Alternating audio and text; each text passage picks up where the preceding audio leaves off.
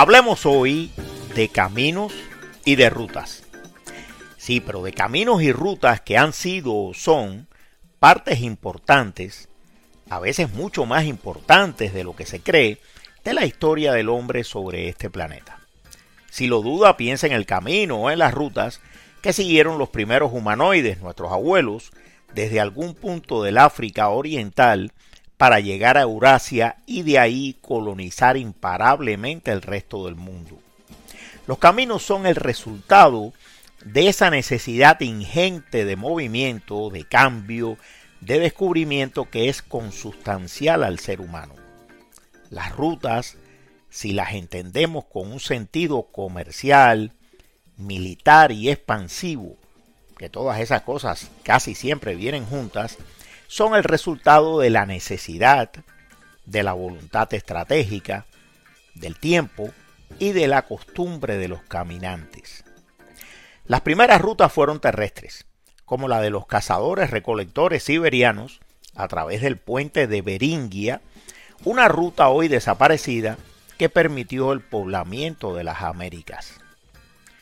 Luego vinieron las rutas fluviales, la ruta del Nilo, ruta de los faraones, que sigue en pleno uso hoy en día, las del Tigris y el Éufrates, que dieron forma a las civilizaciones mesopotámicas, la del Ganges, el río sagrado hindú, las del Mekong y el río Amarillo, la mucho más reciente ruta del río Mississippi y sus afluentes.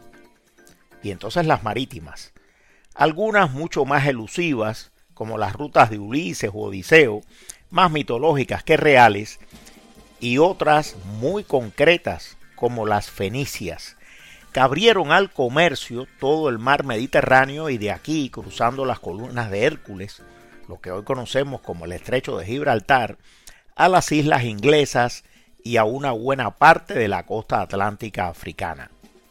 O la ruta del galeón de Manila, la gran ruta del Pacífico que enlazó por más de dos siglos y medio las Filipinas con la costa oeste americana.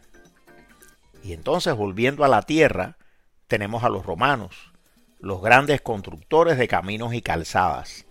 En el año 312 antes de nuestra era, los romanos comienzan a construir la Vía Apia, que unía Roma con Capua. La Vía Apia, por cierto, fue la más conocida, pero ni de lejos la más larga.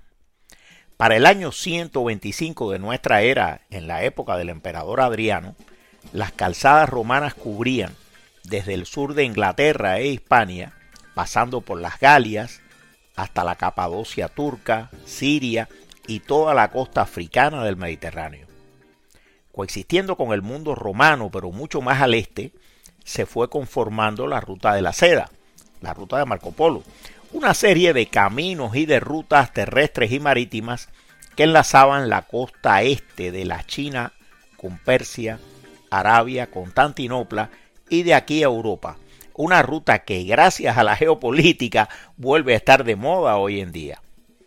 Y ya luego las de Cristóbal Colón, la de Vasco de Gama, la infame ruta triangular de los esclavos, los caminos de peregrinación a la Meca, el camino de Santiago, el ferrocarril transiberiano, el canal de Suez, el canal de Panamá o la ruta 66 norteamericana, por poner solo unos pocos ejemplos. En fin, olvídese de los aviones y salga, salga y haga su ruta para caminar el mundo.